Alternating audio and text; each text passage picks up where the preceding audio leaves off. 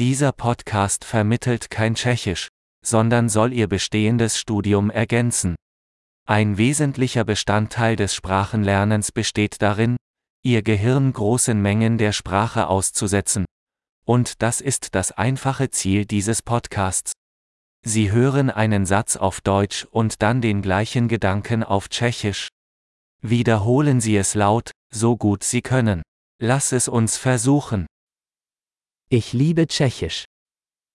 Miluju češtinu. Großartig! Wie Sie vielleicht schon erkennen können, nutzen wir für die Audioerzeugung moderne Sprachsynthese-Technologie.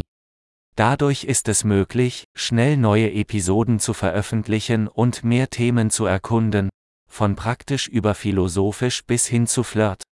Wenn Sie andere Sprachen als Tschechisch lernen, finden Sie unsere anderen Podcasts. Der Name ist genau wie Czech Learning Accelerator, aber mit dem anderen Sprachnamen. Viel Spaß beim Sprachenlernen!